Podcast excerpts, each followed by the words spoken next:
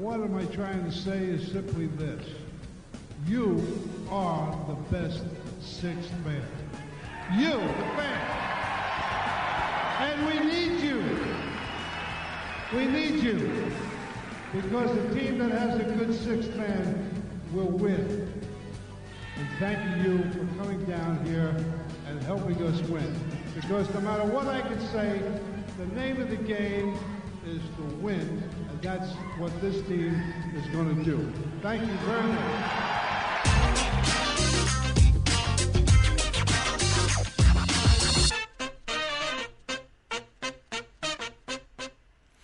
Y cada vez que se escucha o cada vez que se ve la apertura de este programa, ahí con el viejo Red diciendo, y este equipo lo que va a hacer es ganar, nos aferramos al recuerdo, nos aferramos a eso para creer y seguir creyendo en nuestros amados Boston Celtics. ¿Qué tal amigas y amigos? ¿Cómo les va? Comenzamos un nuevo programa de Camino al Garden, este programa que comenzó, que arrancó la semana pasada, que ya tuvo la primera mentira grande del programa que dijimos que iba a ser tan solo de una hora. Bueno, bienvenidos de aquí y a los próximos 90 minutos para hablar de nuestros amados celtas, para poder eh, discutir, debatir y entender un poquito más las decisiones que se fueron tomando. De una semana a otra pasaron siete días del primer programa y en el medio no solo tenemos un nuevo entrenador en la franquicia, sino que también ha vuelto un viejo conocido a la casa. Sabido es que Al Horford ha llegado a los Celtics en lugar de Kemba Walker junto con Moses Brown para completar un poco la plantilla de estos temas y tantos más Estaremos hablando junto con el señor Alejandro Gaitán, con Andrés Villar, aquí en Camino al Garden. Recuerden que, como ven en el hashtag que está en una de nuestras esquinas,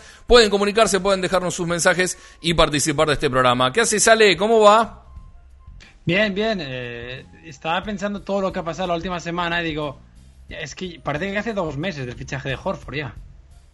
Sí, ni hablar, y, y, no solo eso, sino que lo de Udoca, que tiene apenas 24 horas, 25, 26 horas, ya parece que fue hace tanto tiempo que uno eh, lo quiere, ¿no? Es como decir, bueno, el viejo Ime que venga aquí se siente y hable con nosotros, ¿no te parece, Andrés?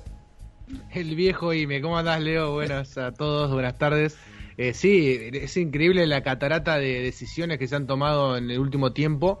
Medio que hacíamos eh, en chiste, en broma, por, por interno, decíamos, seguro que eh, estamos haciendo el programa y, y, deciden cuál es el entrenador en el mismo momento. Por suerte, tuvimos un poquito de ayuda por parte de la franquicia que obviamente tomó la decisión de firmarle a Ime Udoka, que era, bueno, como habíamos anticipado ya la semana pasada, uno de los candidatos para hacerse con el cargo de entrenador de los Boston Celtics.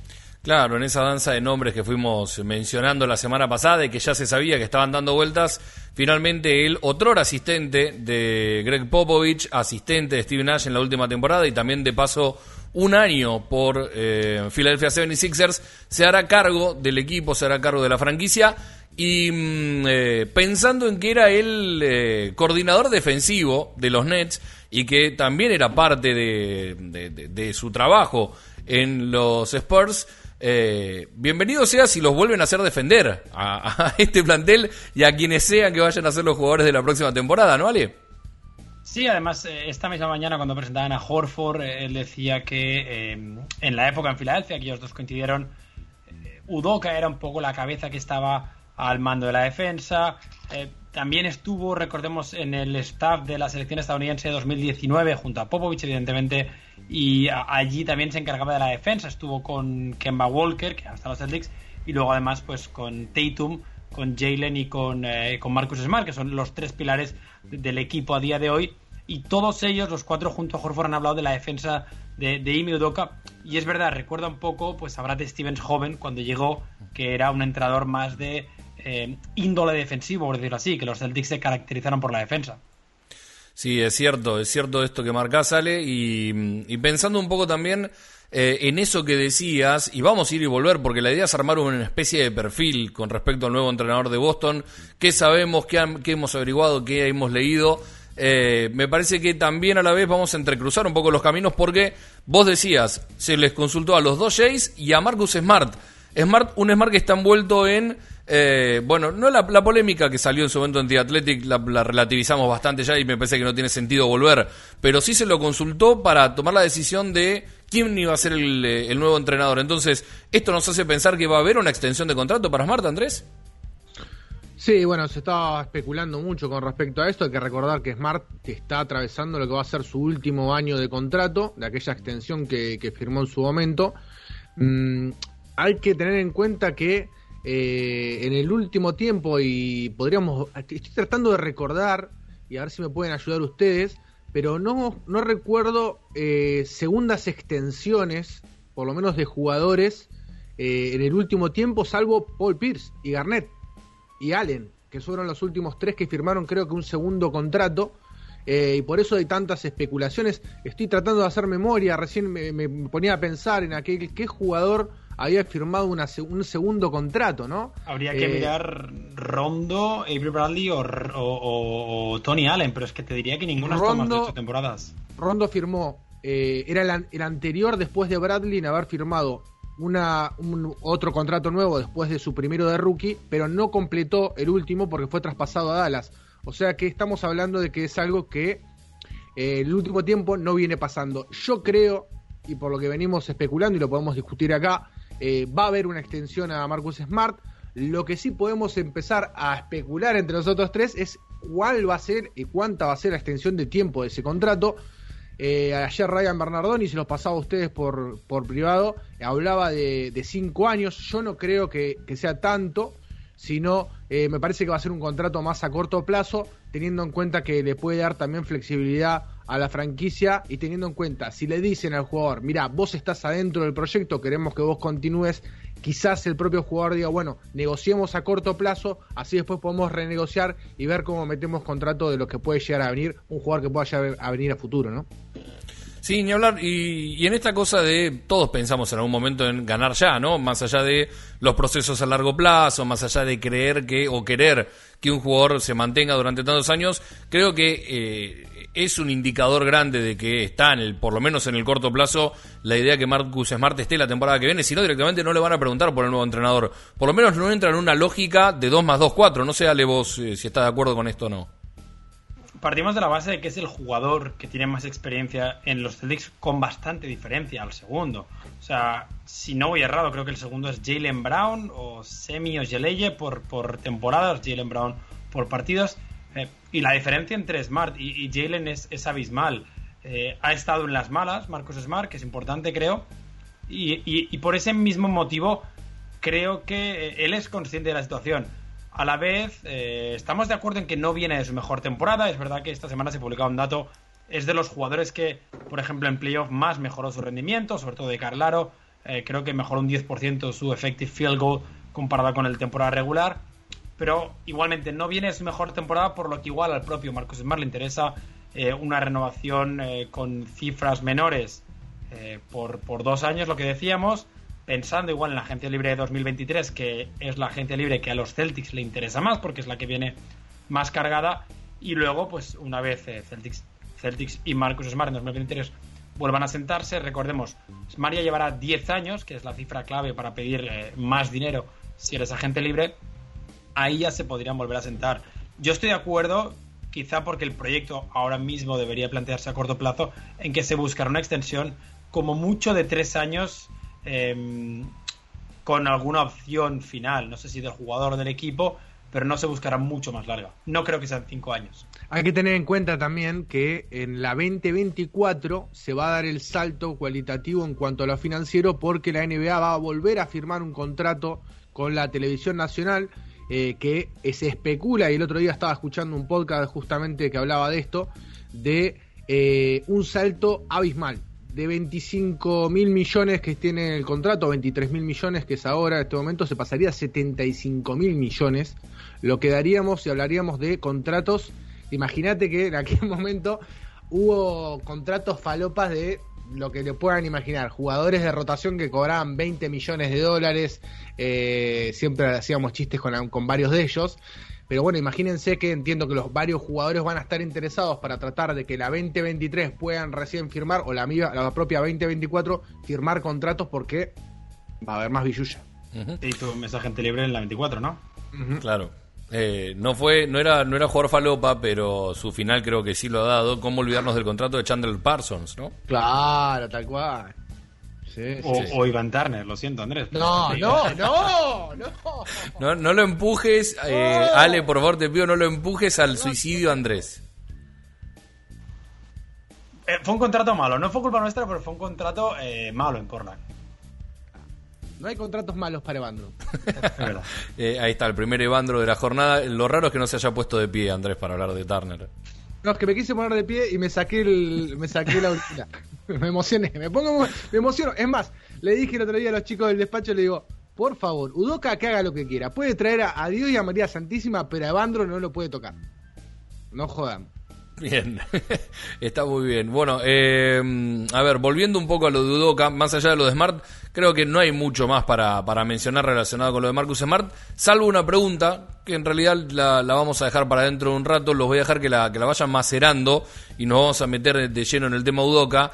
Eh, ¿Está Smart para ser el guardia titular de este equipo? No me lo van a responder ahora, me lo van a responder después. ¿Está Smart? ¿Es Smart el nombre para ser el uno y tratar de reforzar la banca con otro tipo de, guardia? Pensando que también desde atrás puedes tener a Pritchard, que ha demostrado que, puede jugar y puede dar minutos.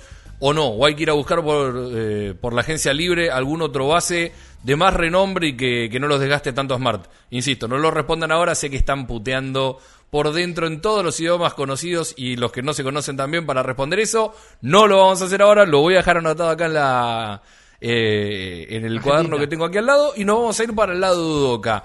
preguntémosle a la gente primero, ¿qué, les parece? Que contesten ellos también. Bueno, bueno, vamos a hacer una cosa, lo vamos a hacer tipo, los, no sé cómo son los famosos en España, y las redes sociales, nosotros claramente ninguno de los tres es famoso, lo que vamos a hacer es bien a lo bruto, es todos juntos ir a tuitear en este momento, ¿sí? Y eh, mencionar al aire lo que estamos escribiendo, que es lo que hacen los famosos en Argentina.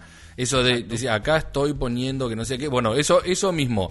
¿sí? Vamos a poner, eh, está, la pregunta del millón, ¿no? ¿Está Marcus Smart para ser el guardia titular de los hashtag Celtics? Numeral, camino a Garden. Los leemos. Bien. Eh, igual que gana de responder, ¿no? Que tiene los dos. Bien, pero lo van a hacer dentro de un rato. Ahora nos vamos a meter con el tema Ime Udoka, el nuevo entrenador flamante, entrenador que tienen los Boston Celtics para la temporada que viene. Decíamos que tiene un perfil más, eh, por lo menos que conocemos, más abocado, más relacionado a, lo defensivo que a lo ofensivo. Em, estimo que por haber sido un poco también del perfil y del riñón de dónde viene, algo que hemos eh, hablado en el, en el último programa, en el primer y último programa, eh, es una decisión que creo que los tres consideramos acertada. No sé cómo lo ves vos, Andrés.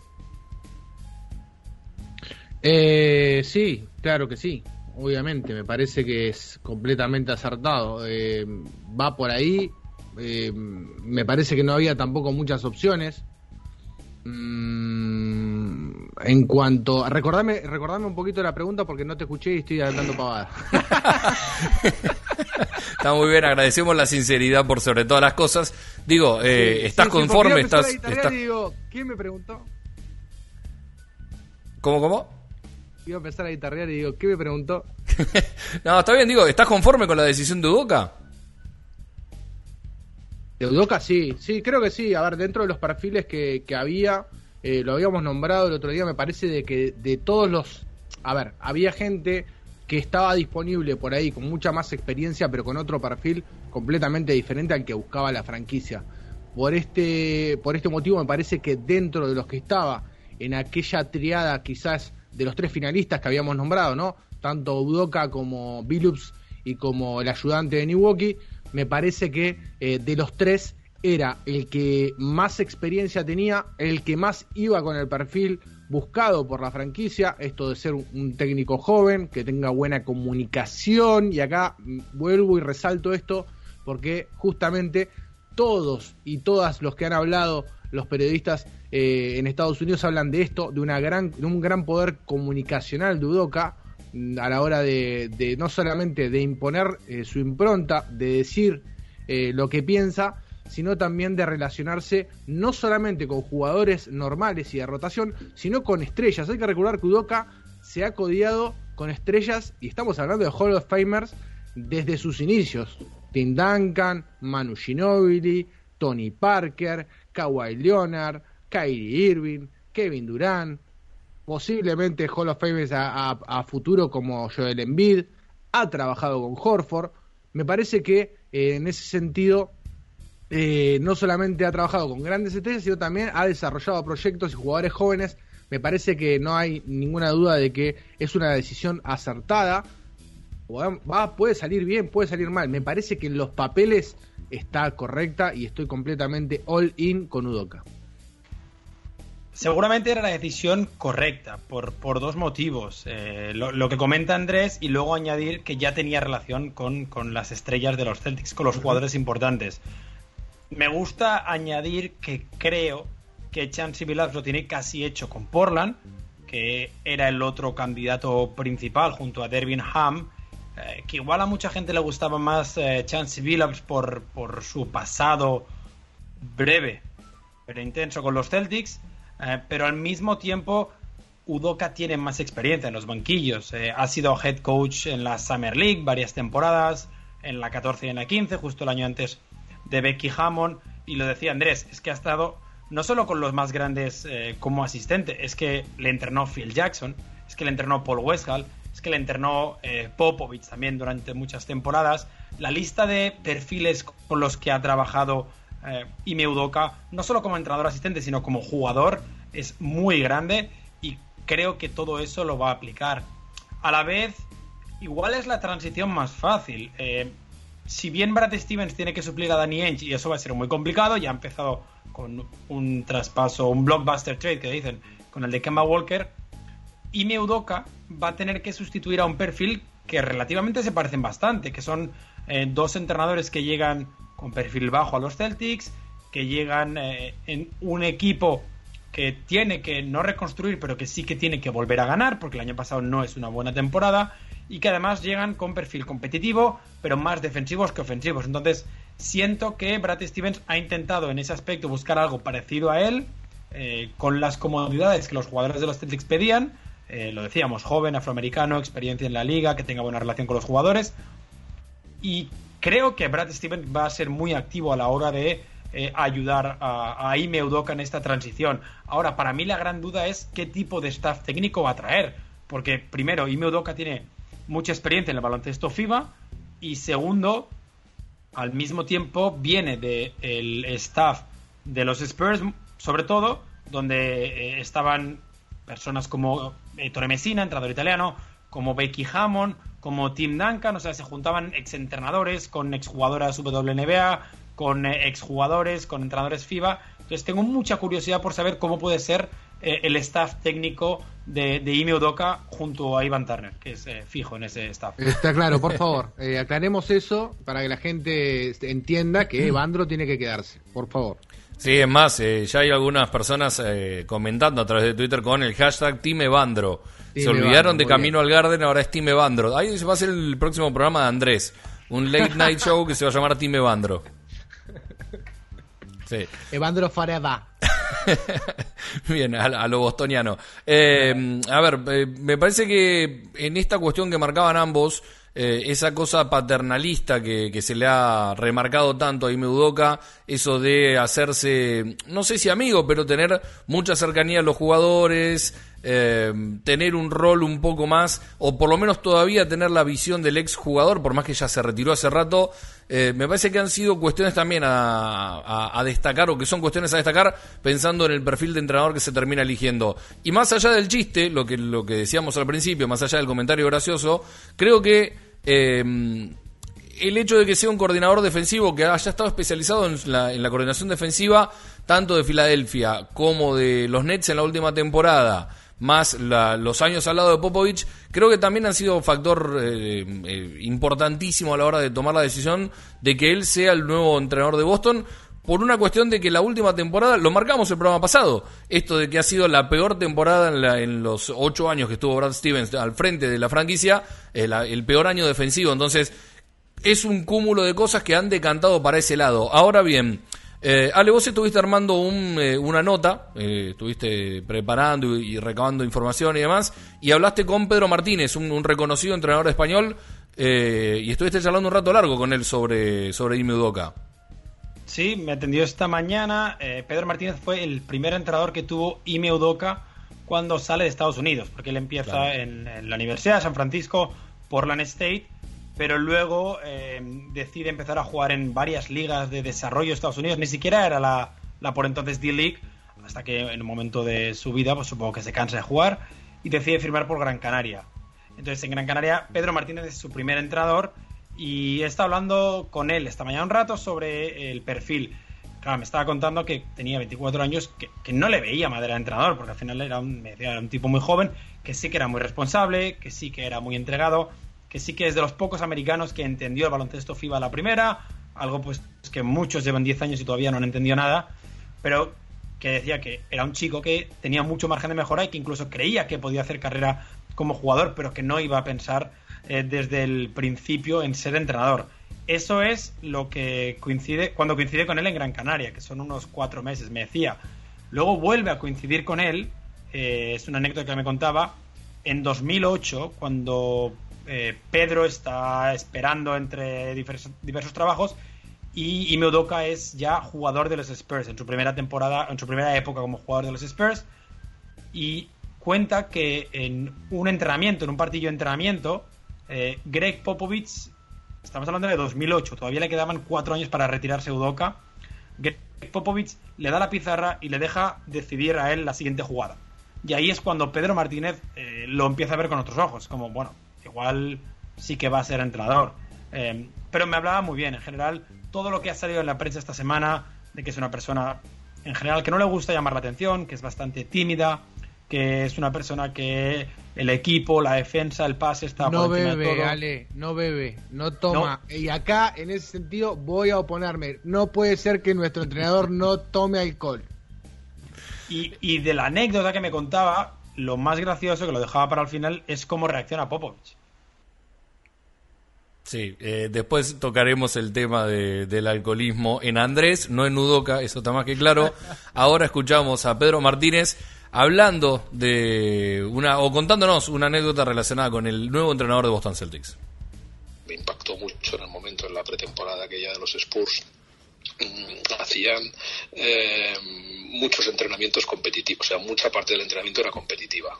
y entonces, eh, este Popovich, bueno, fue, fue muy impactante su capacidad de liderazgo y el buen rollo que generaba con, con los jugadores eso es que me impactó mucho porque no tenía esa imagen de él, ¿no? Sin conocerlo, pues tenía más la imagen de que era un poco pues, un tío que venía de las Fuerzas Armadas, un tío un poco ahí con cascarrabias, ¿no? Sí. Y para nada, para nada. Un tío súper cercano, que generaba muy buen rollo. Bueno, esto como anécdota. Entonces, eh, eh, en una situación de, estaba haciendo un partido entre ellos que estaba siendo brutal, súper igualado. O sea, eh, impresionante, ¿no? Con marcador, incluso venían árbitros de fuera, digamos, ¿no? O sea, una situación bastante real, ¿no? Y mm, en una situación de dos segundos o de un segundo, no recuerdo ahora, eh, les piden un tiempo muerto. Y Popovich le dice a Udoka que marque él la jugada. ¿sabes? Que, le da la pizarra y le dice, venga, va, todo esto es con seriedad, ¿eh? O sea, no, no te pienses que había cachondeo y tal, ¿no? Y entonces, pues Udoka, con Popovich en el, en el círculo, digamos, ¿no? Pero no abrió la boca. Popovich, este Udoka, coge la pizarra y empieza a dibujar ahí una jugada. Con tan buena suerte, o con una jugada tan buena, que la jugada sale y meten un triple y ganan el partidillo, ¿no? Entonces todos los jugadores abrazando y Popovich, que me pareció un detalle acojonante, se quita el silbato, ¿no? ¿Sabes? El silbato de cuerda que llevaba para el entrenamiento, ¿no? Se va hacia él, se lo pone. ¿Sabes? Entonces, claro, dice, hostia, qué, qué liderazgo, ¿no? O sea, qué, qué, de puta madre. Popovich generando un muy buen ambiente de, de, trabajo. Pero es que luego, años después, lo fichan de ayudantes. Sí, sí, en cuanto se retira, a, la semana de retirarse. no, se va, yo creo que se va a Portland, ¿no? Se va a jugar a Portland. Pero vuelve, vuelve a San Antonio a retirarse. sí. Correcto, correcto, exacto. correcto. Y luego lo ficha de, ayudante, ¿no? Entonces, claro, yo digo, hostia, es que, es que Popovich ya en aquel, en aquel momento ya, o sea, sí que lo veía que podía ser entrenador porque es que le da como un poco el liderazgo en ese en el entrenamiento para que marcara la, la, jugada, ¿no? Que, ya te digo, que es que salió bien, o sea, le dieron un triplazo y, ganaron el partidillo, ¿no? Entonces, bueno, por la del holgorio que se genera por meterla y tal, y bueno, el otro se quita delante de todos, se quita el silbato y se lo, y se lo O sea, bueno, fue muy divertido y, me pareció que, hostia, bueno, que, nada era por casualidad, ¿no? Que se, los Spurs era un equipo con una cultura y un buen rollo entre ellos brutal. Esto era lo que me contaba su primer entrenador en Europa, pero eh, hablaba con Pedro, él luego se retira en la NBA en los Spurs, pero en el baloncesto profesional se retira en Murcia, también en España, y ha hablado con Oscar Quintana, que fue su último entrenador, y él me decía, es que le intentamos renovar, pero como Popovich le llamó para ser asistente, dijo, no puedo rechazar esta oportunidad, necesito, eh, es como la oportunidad de irme a estudiar un máster a, Harvard. Entonces dejó su carrera como jugador de baloncesto cuando todavía le quedaba eh, baloncesto en las piernas para irse junto a Popovich y eh, por lo que vemos parece que le ha salido bien.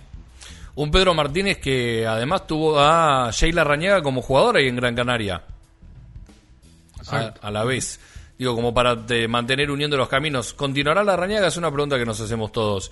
Pero, eh, Andrés, querías decirnos algo. ¿Estás, ¿Estás preocupado? Te noto así como acongojado por este tema de que Udoca no toma alcohol en una ciudad que la cerveza corre como agua. Y sí, sí, tiene, sobre todo porque lo primero que dijo Stevens es que cuando perdiera el primer partido lo que iba a hacer era invitarlo a tomar una cerveza. Ahora no sé qué, un jugo de naranja lo va a tener que invitar a tomar eh, y acariciarle la espalda. No es por ahí, Udoca. Yo creo que retome el alcohol ahora, por lo menos el tiempo que sea entrenador de Boston. Después sí, que, que vuelva hacer eh, que vuelva a ser aftemio de, alcohol. No, más allá de eso, tremenda la anécdota, habla muy bien de, lo que es Popovich como, como manejador de grupo, ¿no? Como, como un tipo que entiende eh, claramente cómo es esa relación para fortalecer eh, el entramado grupal y bueno, entendemos que Udoca ha aprendido de uno de los grandes maestros de, del básquetbol, pero me gusta pensar en este sentido y sobre todo cuando veo y, te pongo el ojo en los entrenadores de los, de los eh, digamos, de la rama que sale de, los Popovich, em, que hacen su propio camino y tienen sus propias ideas y van, más allá de que toman estos ejemplos,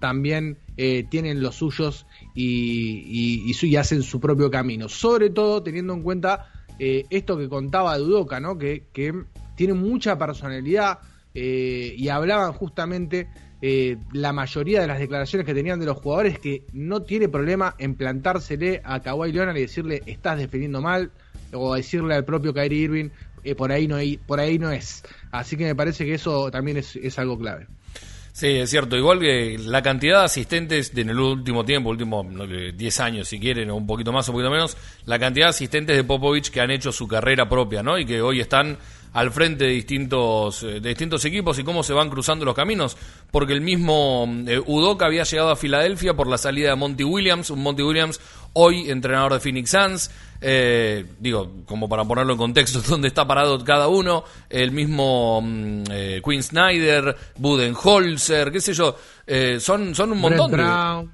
¿Cómo? Sí, Brett Brown, también. También. el staff entero, de 2017, exacto, el staff entre 2017 menos Becky Hammond, a día de hoy son todos head coach, eh, a excepción de Messina, que acaba de firmar que está entrando en Europa, claro. Claro, eh, es cierto. Ahora em, veremos, bueno, eh, habrá que ver con, con, el paso del tiempo cómo también arma su cuerpo técnico. Veremos si continúa la rañaga o no, si continúa Evan Turner o no, más allá del chiste y, del, de que Andrés queda milímetros de la CB cada vez que hablemos de estos temas. Eh, la realidad es que habrá que ver si él eh, cuenta con alguno de estos asistentes que quedan y que tienen buena valía. De hecho, hay algunos mensajes relacionados con, eh, con, la continuidad o no de algunos jugadores, perdón, de algunos integrantes del cuerpo técnico. Y mm, si quieren, a ver, lo tenía por acá. Había, habían varios mensajes como para ir leyendo y haciendo participar a la gente que nos escribe, que participa con el hashtag eh, Camino al Garden, decía Víctor Durán, se descarta la continuidad de la rañaga de asistente, me parece muy válido. Bueno, es esto que estábamos diciendo, no sé, Ale, vos cómo lo ves. Para mí hay una parte que siento que debes mantener eh, un porcentaje del staff, eh, y ahí yo creo que quiero dejar a Ivan Turner al margen como parte del staff, porque para mí Ivan Turner era más como la parte de eh, relación entre jugadores y entrenadores, entonces no lo voy a poner, pero sí que de los cuatro principales asistentes que tenía Brad Stevens, ya ha salido uno. Eh, creo que si se pueden quedar uno o dos sería positivo. Eh, no sé cuál quiero que se quede, porque es verdad que varios de ellos tienen oportunidades de trabajo, ya sea en, en o igual eh, opciones de ser asistente más importantes en otras franquicias. Pero sí que hay cierta parte que debería quedarse, porque al final los equipos necesitan, o, o el roster, necesitas una cara conocida, una cara con la que tengas confianza para cuando estén hasta las pelotas de Ime Udoka, vayas con alguien y te puedas quejar, alguien de confianza, pero que forme parte del staff técnico. Entonces, eh, sí que sería bien mantener a uno, mantener a dos, y luego, evidentemente, que Ime traiga a su gente de confianza, quien quiera traer. Si quiere traer a Becky Hammond de asistente, oye, adelante. Claro. Eh, una- algo que no, no mencionamos, creo que lo habíamos dicho la semana pasada, de todas formas, es esa, esa gran estima que hay entre Stevens y Popovich y, y- y cuánto quizás eso ha influenciado para que Stevens diga, bueno, eh, me refugio en Popovich, hablo con él y, que me dé consideraciones relacionadas con el mismo Udoka, más allá de que, como decíamos antes, Brown, eh, Tatum y el mismo Smart estuvieron, lo tuvieron a, Popovich y a Ime Udoka en el eh, Mundial de China 2019, siendo parte del USA Basketball. eh, todas cuestiones que terminan confluyendo en que Udoka llegue a- al Garden. Eh, dice arroba Manuel Jaez a través de Twitter, Camino al Garden, obviamente hashtag Camino al Garden, ¿ves alguna posibilidad de que nos quedemos con Smart y Pritchard solo de base? Es la pregunta que hacía antes. O puede venir Lonzo, jajaja, si llega otro base sería la marcha de Smart, en esto tengo el corazón partido. Y aquí es donde retomo y vuelvo a poner sobre la mesa la pregunta que les hacía a los dos. ¿Está Smart para ser el base de- del equipo, para ser el guardia titular y quien lleve buena cantidad de minutos? Más pensando, y acá es donde pongo en contexto, la renovación que hablábamos antes. Smart es un jugador que puede decir, bueno, soy el que más años lleva en la franquicia. Voy a renovar, voy a volver a renovar porque es la segunda. Eh, se me consultó por el entrenador de más y quiero más minutos y me encantaría ser el base. ¿Le dan la base a ustedes o no le dan la base a ustedes a Marcus Smart de cara a la temporada que viene? ¿Andrés? Yo sí, Eh, no tengo dudas de darle la base a Smart. Eh, creo que ha demostrado su valía eh, en muchos momentos, no solamente en temporada regular, sino también en playoff, que es donde más vale. Es un jugador que ha demostrado, justamente, el propio Bernardoni lo ponía en su hilo, eh, ha demostrado que es un, que es un jugador que, que en playoff no tiene miedo en tomar decisiones, que puede hacerlo. Y además hay una, me parece que hay un, podríamos decir, malentendido, una mala comprensión de los poderes de, de Marcus Smart como, como organizador de juego. Sobre todo porque me parece que de esta plantilla debe ser el jugador que mejor controla los tiempos del pick and roll y que sabe alimentar eh, a sus compañeros. Que ha corrido ofensivas de distinto tipo desde sus inicios en el motion offense de, de Stevens, donde la pelota corría y fluía mucho más eh, cerca de esos eh, Spurs del 14 y después vamos a hablar de eso justamente porque podríamos después meternos un poquito en la ofensiva y también ya se está especulando de por dónde puede ir la ofensiva de, de. Creo que eh, Marcus puede también eh, entender dónde están las deficiencias de la defensa rival, lo ha demostrado una y otra vez y en estos tiempos de pick and roll tener un jugador que sabe y entiende, sobre todo, vuelvo a repetir, manejar los tiempos del pick and roll, saber cuándo atacar el aro, cuándo alimentar a la caída del pick and roll, cuándo alimentar a alguien en la esquina si se genera la ventaja, es muy pero muy importante. No solamente si eso, sino también que es un defensor de elite, que ya eso queda completamente descartado, todos lo sabemos.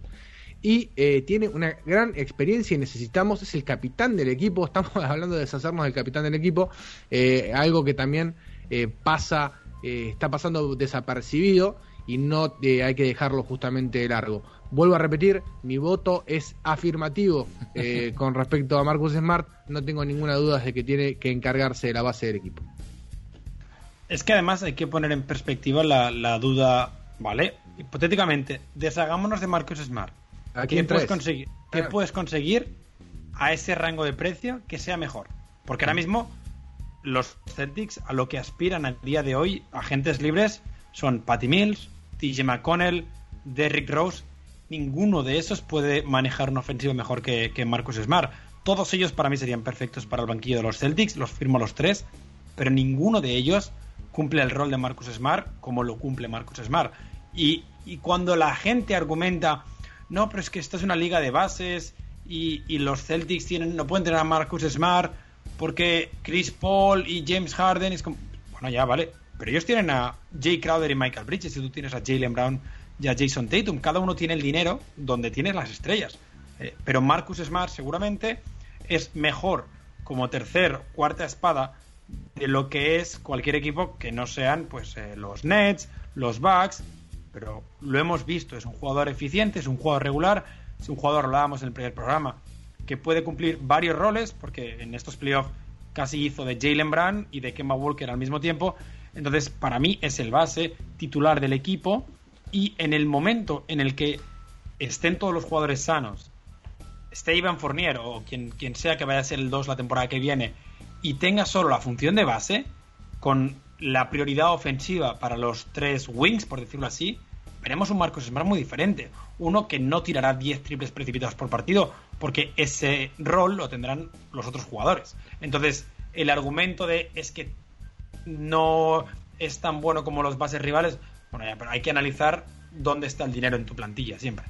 Además, otra cosa, Leo, no sé qué piensa, o qué piensa también Ale también, y los meto a los dos en la discusión, está entrando en el prime de lo que son los bases, ¿no? Está entrando cuando la maduración del base que sabemos y hablamos, ¿no? Lo hablamos siempre, eh, quizás de este lado de, de, del planeta se habla todo el tiempo de que el base madura más, eh, más tarde, que a partir de los 27, 28, 29 hasta 30 años es el, el, el prime desde el conocimiento, desde el entendimiento de por dónde van las cosas. Eh, Marcus Smart va a entrar en ese prime justamente y me parece que también algo que marcaba Ale y que tenemos que tomar en cuenta. Entiendo también que Marcus Smart puede cumplir funciones y te pregunta a vos, eh, Leo, ya que estamos, y me apodero un poco de tu de rol de conductor y te digo, Marcus Smart seguramente va a tener eh, la pelota en sus manos, pero también la van a tener los Jays. Y creo, y yo y pongo, yo doy mi opinión, para mí puede jugar también en esa posición de escolta, muy entre comillas, eh, sin la posición y pararse en una esquina para tirar de tres. ¿Qué pensás vos en ese sentido? Estoy completamente de acuerdo y, y, por eso la pregunta también, había un poquito de trampa en la pregunta porque para mí Smart puede ser el base de este equipo, puede ser el guardia de este equipo pensando que en eh, el rol principal o, el quinteto inicial, que a la vez también podría ser tranquilamente el quinteto cerrador de, de los partidos, no sé si necesitas un base natural teniendo a dos jugadores con tanto poder de anotación como pueden ser el mismo Brown y el mismo Tatum. Eh, si vos armás una, una configuración de juego eh, en la que a Smart no se los desgasta tanto en ataque, puede ser definidor sin la necesidad de tirar esos 10 triples que marcaba Ale, pero a la vez su principal función es, bueno, trasladar un poco la pelota y romperse el lomo en defensa, creo que estarías aprovechando muchísimo y podrías hasta eh, redireccionar algún poco de algún, algún eh, monto de dinero, mucho, poco o, o, escaso, eh, para tratar de reforzar el equipo, para tratar de eh, sobredimensionar un poquito más la segunda unidad. Así que para mí Smart tranquilamente puede ser ese jugador que, que lidera el equipo por experiencia, por voz de mando, por eh, porque si se tiene que pelear ya sabemos que se tiene que pelear con propios y ajenos. Así que tranquilamente podría ser ese líder. Y eh, lo hablaba con, con, nuestro amigo Javi Luchansky, con eh, arroba lectura de juego, quizás lo, lo, lo conocen de Twitter. y él me decía esto, me dice, no, para mí no podría funcionar, Boston necesita un base que le acomode un poco la cabeza a distintos eh, a, las distintas fichas importantes que tiene. Quizás sobredimensionando o, eh, o, exagerando en el ejemplo un poco lo que hizo Chris Paul con los chicos de Phoenix. Son eh, armados distintos, no, no, estoy diciendo que es el mismo equipo, ni, ni, mucho menos. Digo que se entienda el ejemplo. Quizás una voz líder acomode y termine de potenciar a eh, el núcleo joven que tenés en Boston. Por eso también, de alguna manera, la semana pasada pedía Rondo. Creo que son, no son bases similares, pero si vos lo sumás para la segunda unidad o para tener una voz un poco más de experiencia viniendo desde atrás, eh, Smart tranquilamente podría ser el, el, líder de este equipo. ¿Ale? Por eso, digo, por eso no, digo Andrés. que podés, perdón, digo, porque también digo que por ese, ese tipo de función que estás hablando, la puede cumplir claramente el tercer base que venga, que es un base veterano que te consume unos 2 o 3 millones de dólares y puede entrar más desde la cuestión de gestión, desde lo grupal y no tanto en la cancha, o quizás sí también en la cancha, pero eh, lo podés cubrir en esa, necesidad con un base veterano. No necesariamente tenés que, ir en busca de un base de elite de los que hay, porque tampoco podés y no los hay. Es lo que decía Ale y marcaba. Y creo que también hay, que.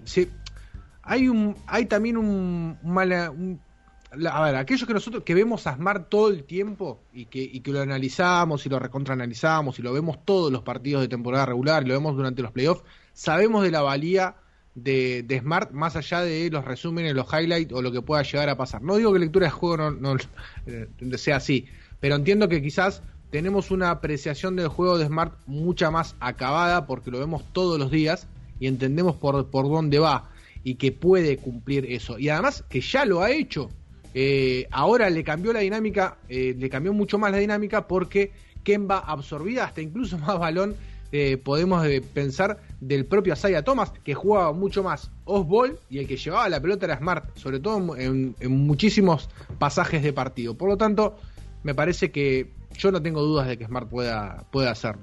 Además, un detalle que el año que viene se supone que eh, este año hemos visto, mentira, el año pasado ya, en, en 2019-2020 empezamos a ver la evolución de, de, Jason Tatum como generador con balón. Uh -huh. eh, el año pasado la que vimos fuera de Jalen Brown. Jalen Brown hizo cosas que si me lo hubieras dicho en 2016 me habría reído de ti en tu cara seguramente, porque recordemos, Jalen Brown cuando llega a la NBA no sabe botar la pelota y correr al mismo tiempo. Y el año pasado se convierte en un jugador capaz de generar en bote, algo que no pensábamos nunca que iba a hacer. Por lo tanto, el año que viene, el base de los Celtics necesita menos la pelota que nunca. Y el siguiente necesitará menos la pelota que nunca. Por lo tanto, le has de pedir ciertos skills, ciertas habilidades que, por poner un ejemplo, Kemba igual no te aportaba o era demasiado caro para lo que le iba a hacer.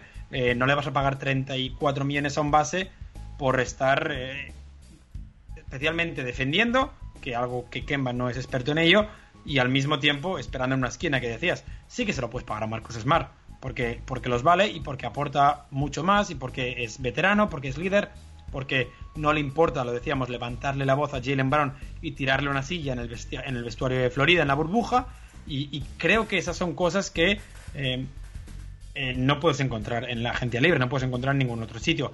Ahora, para mí el segundo base no debería ser Pritchard, creo.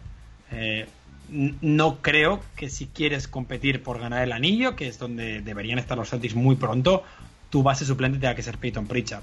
Sí que puede ser el tercer base, sí que puede ser. Por ponerlo así, para mí Peyton Pritchard debería estar al nivel de jugador 11 en la plantilla, porque es lo que necesitas realmente. No, no puedes tenerlo como jugador 7 si quieres competir a los Nets, a los Bucks, a los Clippers y a los Lakers.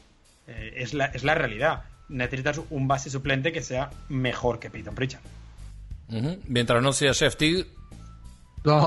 Cualquiera. Claro, por eso. Mientras no sea Teague, que, que se venga. Eh, pero bueno, a ver, hay, hay mensajes relacionados sobre este tema. Andrés, vos tenías ahí un par que te respondieron por Twitter. Un par muchos, diría que gente que está contestando con el hashtag Camino al Garden. Te recordamos, si vas a contestar, hacelo con este hashtag Camino al Garden. Escríbanlo bien, por favor, porque si no, no lo vamos a encontrar. Eh, puede pasar, puede salir mal, puede malir sal. Bueno, me decía ¿Quién va a ser el point guard si no? Me decía COVID Bryan, así se llama Francisco Cotán. Eh, Leo Cáceres, eh, amigo que siempre está presente, dice, Cre creo que sí, por despliegue físico y talento ofensivo e impacto en defensa, además de su fuerte mentalidad competitiva, y me pone un GIF de Andrés mientras le preguntan algo en Camino del Garden y le ponen Homero con eh, justamente el, el monito bueno, así más o menos. en hechos reales. Sí, sí, sí, claramente. eh, Bernat también nos dice, para mí es parte de la solución, puede cambiar en defensa, tiene playmaking y si aprende a seleccionar los tiros puede subir el porcentaje de triples. Leandro Vitullo dice, yo creo que no. Bueno, acá tenemos el primer no, ¿eh? Mira. Eh, Leandro Vitullo dice, yo creo que no, o por lo menos me gustaría otro tipo de base. Bueno, son opiniones. Eh, Bilbo Antifa dice, sí, aunque me gusta más si sale de la banca algo que tenemos mucho, ¿no? Hay mucha respuesta con respecto a esto de si sale de la banca. Yo Alexander... era sí, yo era sí, no te voy a engañar. Uh -huh. Alex Anderson dice, leí talento ofensivo y playmaking y me preocupé. Smart es capaz de dar buenos pases. Sí, sí, tiene goleo. Sí, es capaz de dar buenos pases y dar goleo en momentos clave de playoff. no en mayúscula, no es su rol ni su habilidad, es top 5 en defensa y esta nueva temporada tendrá oportunidades de mostrarlo. Eh, tengo una más, si querés, eh, dice Dale. Reggie Jacksoniano, si juega Marcus de base vamos a tener un buen quinteto defensivo y alto, sobre todo, eso es, una un buen detalle que marca Reggie, eh, basta de bases enanos. Se lo dije el otro día a Leo y se lo dije el otro día a Ale. Si juega de escolta nos queda buen quinteto, que tan defensivo sea depende del base y no va a ser tan alto. En cualquiera de las dos alternativas yo lo pongo porque lo que aporta es invaluable, nos dice Reggie Jacksoniano, todos contestando a Camino del Garden, gracias por coparse y contestamos. A ver, algunos más para sumar por acá. Ramiro Sabio dice hashtag Camino al Garden. Me emociona mucho la próxima temporada. Eh, soy como Avillar 9, hashtag Team Evandro. Eh, bot Resi por lo de Smart dice Gustavo Mena. Si se puede ser otro mejor, pero igualmente creo que está al nivel, decía Ramiro también. Eh, Nacho Miranda, desde Corrientes, como siempre, un Laker entre tanto Celta, dice no. Y pregunta, Fuera, ¿no, ¿a. Schroeder no lo quieren? Pregunta él. No, la verdad que no. Pero si, si un Laker dice que, que no debería serlo, Claro, es, hay- es que debería serlo, ¿no? O sea, a mí me preguntas, ¿debería ser LeBron James el, el, el forward titular en los Lakers? No, no. Pues es lo no, mismo. es más, debería ser jugar el 12 de la rotación. tal cual. Sí, Kuzma y cuatro más. Claro. Eh, qué bueno escucharlo. Saludos desde Bogotá, cracks, dice Felipe Rodríguez. Eh, ¿Con qué factibilidad ven desprenderse Grant, Carson, Semi y Thompson? ¿Traerían a algún jugador que ya haya estado en los Celtics? ¿A cuál? Pregunta él. Uy, qué buena pregunta, qué linda pregunta. Pará, pará, pará. Vamos a hacer una cosa. Vamos a hacer una especie de juego. Yo voy a decir el nombre del jugador y automáticamente termino de decir el nombre completo. Ustedes dos responden en simultáneo, no importa si se pisan, sí o no. Tiene que decir eso. Dale. Sí o no. Sí es que se desprenden, no es que se tiene que quedar en Boston, ¿ok? Bien. Vale, per- per- perdón, sí es que se tiene que ir, vale, vale. Si Sí es se que va. se va, no es que se queda. O sea, ¿te desprendería de este jugador, sí o no? Bien. Eh, arrancamos con lo que dijo Felipe. Grant Williams. Sí. No, no, no, no, no, no, no, lo quiero a Gran William, lo quiero a Gran William, perdón, perdón. Se me trabó la cabeza, perdón. No, Ahí pasa, pasa no. el monito de nuevo, pasa el monito. Es que yo con Grant Williams tengo un problema y es que si se van Tristan Thompson, Claro. o sea, yo lo quiero en la plantilla si se queda de 5, solo, Exacto. es el único motivo. Pero ahora que hemos conseguido Al Horford, que es Grant Williams bien, eh, igual me voy a ir con el sí. Voy a agregarte algo. Si queremos jugar como los Spurs del 14, necesitamos un pasador como Gran William. Por lo tanto, mi voto es para que se quede. Bien, vamos a hacerlo más simple. Vamos a hacerlo más simple. Yo voy a decir el nombre y ustedes van a decir sí o no. ¿Te gusta Grant Williams? Sí o no. Para que sea más fácil. Sí, por favor, que se, no, Sí. no me dan las neuronas a esta, esta- esta hora. Bien, Grant Williams, entonces. ¿Les gusta Grant Sí. Williams? Sí. De 5, como dijo. De interno. Ale. Sí, sí, sí. Cinco, sí. Quizás un rato de 4 puede ser. Hoy en la NBA 4 y 5 es casi lo mismo, ¿no? Entendiendo que, que hay muy pocos pivot dominantes. Digo, se entiende que, que un forward es un forward y punto. Eh, Carson Edwards. chao, Carson, chao. Fuera. es bonito, está bonito. Es, es Carson Edwards con el balón en las manos. claro, tal cual. Bien, perfecto. no. chao, Carson chao, Edwards, no. Carson. No nos Chao. Carson. Chao. Lo voy a decir como me gusta pronunciarlo a mí. Semio Gelei. No. Ya está, ya, ya pasó el tiempo de semi también. Bien. Aprovechamos y metemos paréntesis. El Real Madrid, el Real Madrid fichó a Yabusele. Yabusel, como quieras decirle. Mal, mal, porque. Mal, porque no soy de Madrid, soy del rival de Madrid. Y cualquier leyenda. cel- Ya, ya tienen a. a Puyol. leyenda, por favor. es, es una leyenda. Es Bueno, top eh. 3 mejores culos de la historia de los Celtics. Es cierto. Eh, vos eh, sos de la contra, sos de Barcelona. Allí está nuestro amigo Pablo Borsuski siguiendo el programa desde Barcelona. Después de haberse insolado, eh, habiendo estado en la playa, no sé en cuál estuvo, se insoló, pero ahora nos está viendo desde el hotel. Bien, uno más. Tristan Thompson. No, fuera Tristan, ya está. Fuera. Chao. Otro más, chao, le dieron el olivo los dos. Ah, Es un tema, además es un tema económico en este sentido. Sí, sí, tal cual. Bueno, concatenemos esto mismo, lo unimos y, y aprovechamos lo de Tristan Thompson para hablar de eh, las trade exceptions que tienen eh, a disposición los Celtics. Hay dos trade exceptions, una de 11 millones de dólares, la otra de 6.9. ¿Cómo las usarían? Y después, si quieren, terminamos de cerrar el tema eh, Fournier y mm, Tristan Thompson. Pero, eh, ¿por dónde irían de, de utilizarlas eh, a estas trade exceptions? ¿Por dónde, ¿Por dónde creen en realidad que va a ir la franquicia? Te corrijo, Leo, perdón. Son Sí. cuatro trade, Sí. trade sessions. Son eh, una de la más grande, que es la que queda de Fournier, que son 10. La que nombraste vos, de 6.7. se generó una con el traspaso eh, de Poirier y se generó otra con el traspaso de Canter. Son Correcto. más chicas. Una de Poirier creo que es de 2 millones y algo, que me corrija Ale. 2,4 y 5 Bien. millones, respectivamente. Y la de Poirier, y la de, perdón, y la de Canter es un poquito más grande, que se de- puede de utilizar que es millones. Exacto, exacto. Son varias. O sea No que son- hay muchas herramientas para, para generar algún tipo de opción, ¿no? Igual, de todas formas, no son acumulables, ¿no? No, No, no. eh, se vencen al año. Eh, creo que las, las primeras generadas, eh, tanto la de Fournier y la de Canter y la de Poirier, se vencen antes, teniendo en cuenta cómo fue este año comprimido. Por lo tanto, le va a quedar unos pocos meses para, para utilizarlo. Las de se vencen al año de crearlas, entonces las de. Poirier y Canter se- creo que creo que fueron movimientos de la semana del draft, no sé si fue la noche del draft del año pasado y la de Gordon Hayward se vence el eh, empezada la temporada, de hecho, la temporada que viene porque el año pasado la temporada empezó más tarde, pero creo que es la última semana de octubre. Entonces sí, sí que es verdad que si las quieres utilizar, las vas a utilizar en, en- en off-season, que realmente lo explicaba siempre Berta- Bertazzoni la temporada pasada, es mejor utilizarlas en off-season porque tienes mm, más disponibilidad, por decirlo así, tienes el roster abierto y es mucho más fácil hacer traspasos de varios jugadores por, por una pieza. Pero yo creo que hay que diferenciar entre dos tipos de excepciones, que son las que tú creas a propósito y las que aparecen de la nada. Eh, la que creamos esta semana por 6, creo que fueron 6,9 millones, algo así. 6.7 creo. Esa Sí, en aparece ESPN porque decía los- 6-9. pues pongamos 6-8 de media. Eh, esa aparece porque los Thunder están por encima del Luxury Tax y entonces Claro. se crea. No, no quiero decir sin, sin que Brad Stevens lo esté haciendo a propósito, pero no es el principal objetivo. Evidentemente, en la de Gordon Hayward, eh, la TPA era el principal objetivo porque era lo único que recibías a cambio eh, por Hayward. Era un, un espacio de 27 millones y a día de hoy, pues te quedan Creo que te quedan 11, si no me he equivocado, 11 y medio. Eran de 28 y medio, que es el salario de Hayward la primera temporada. Entonces, esa sí que la tienes con la finalidad de usarlo. La que has creado ahora es diferente. Es como, bueno, sí la tengo. Pero hay que ser conscientes que en la mayoría de traspasos se utilizan de manera automática, sin que nosotros lo sepamos. El año pasado se puso muy de moda, por la que se creó, mm, creo que fue el traspaso de Andre Iguodala primero por los Golden State Warriors y, y- y luego por la de Hayward. Además, Steve Adams también creó una, entonces sí que se pusieron muy de moda las TPAs y hubo que explicar pues cómo se utilizaban y todo.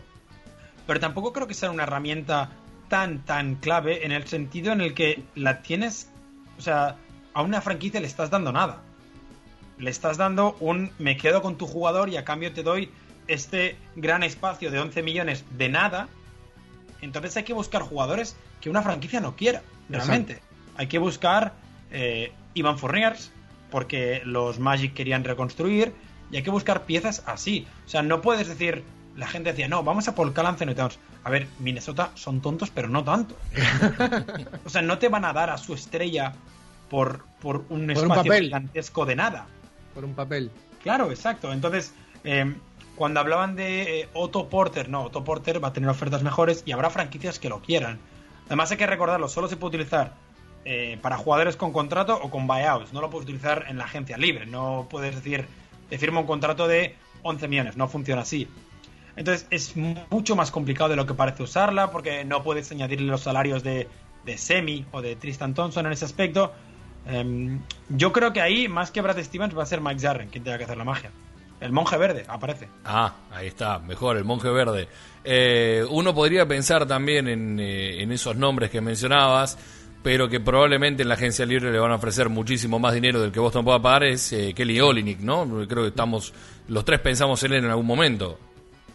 Cada día. Ah, Y además me parece que sería un jugador ideal para si se quiere volver a pasar la pelota, a tener un generador desde el poste, desde el poste alto, sería realmente ideal tener un jugador como Olinik. Yo eh, jodía con, con Grant Williams en ese sentido, pero bueno, tenemos a Horford, recuperamos un generador desde el poste alto, eh, que no hay que menospreciar.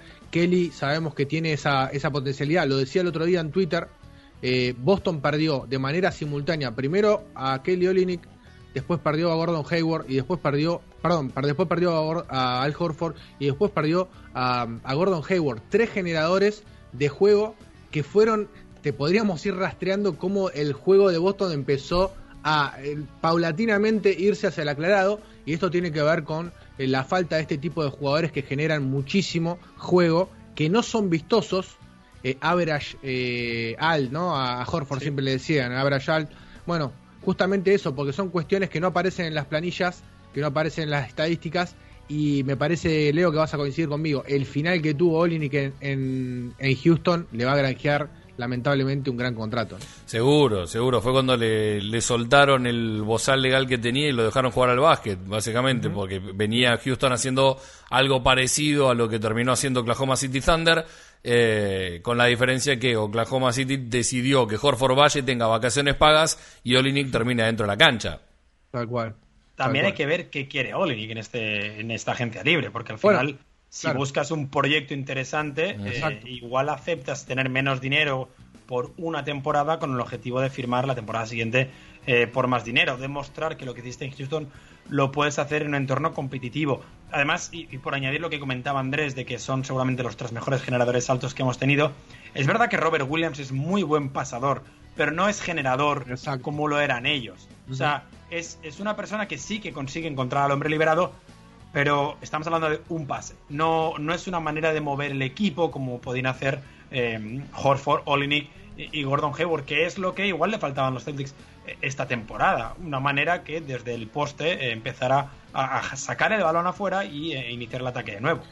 Hay que recordar, y acá está el otro motivo por qué hay que conservar a Evan Turner, es que es muy amigo de Kelly Olynyk. Entonces, si se queda Evan Turner, lo puede convencer de que venga de vuelta a los Celtics. Eh, él quiere, él lo quiere atar al banco de suplente y que no se vaya, ¿no? Está más que claro. Va- va- vamos a acabar haciendo el juego al revés. Es exjugadores de los Celtics que queremos, ¿sí o no? Soñar no cuesta nada. Sí. Vas- va- Vamos a hacer un soñar no cuesta nada que Evan Turner vuelva a vestirse de jugador. Sí, sí. Bueno, No, no, pará, eh, a ver, estamos jodiendo, eh, jodemos en el jodemos en el interno del despacho de que decimos que en realidad ahora eh, lo trajeron a Evan Turner para dejarlo un año entrenando acá con sus compañeros y ponerlo directamente ya este año para tener otro generador de juego, tenerlo a, justo a Evan Turner que me había olvidado de que es un point forward tremendo y es un, o así un generador de juego muy importante en la, en la era de Stevens. Ujú. de los mejores del banquillo que ha tenido Brad Stevens. Ujú. Sí, sí, ni hablar. Eh, a ver, eh, obviamente depende de quién venga en el puesto de point guard, pero si yo fuese Don Ime, que me gusta lo de Don Ime, Don Ime. que no lo soy, le haría jefe de la segunda unidad por Smart y por ende próximo mejor sexto hombre, decía Bucentauro con el hashtag Camino al Garden. Eh, ¿Ustedes ven a Brad poniéndole la MLE a Otto Porter? Pregunta David. Bueno, recién lo respondieron un poquito los dos. Depende si consigue liberar el salario de Tristan. eh. No, no creo que una mid-level eh, de un equipo que paga tax, que es donde estarían los Celtics ahora mismo, que sería unos. Creo que son 5,2 millones, si no me he equivocado, lo de memoria. No creo que con eso. eh, igual sí que puedes convencer a Otto Porter, pero la idea sería intentar conseguir la, la, la MLE entera, la de equipo que no está en el impuesto, y tener 9,2 millones, que es lo que le pagabas a Tristan Thompson, pero para dos jugadores. Igual puedes conseguir a TJ McConnell y Otto Porter, me lo invento, em, por, por un precio un poquito más bajo. Al final, otra estrategia que puede tener Boston este año es sobrepagar los jugadores esta temporada con el objetivo de hacer contratos decrecientes, algo que eh, sonaba para Ivan Fournier. Ahora, no sé hasta qué punto a, a Brad Stevens en su primera temporada, a Ime Udoka en su primera temporada le interesa sobrepagar a piezas y que el año 1 no salga también, porque si, si Udoka eh, en su primer año con los Celtics acaba en un 50% con Tatum y Jalen Brown, no es el mejor inicio de tu carrera.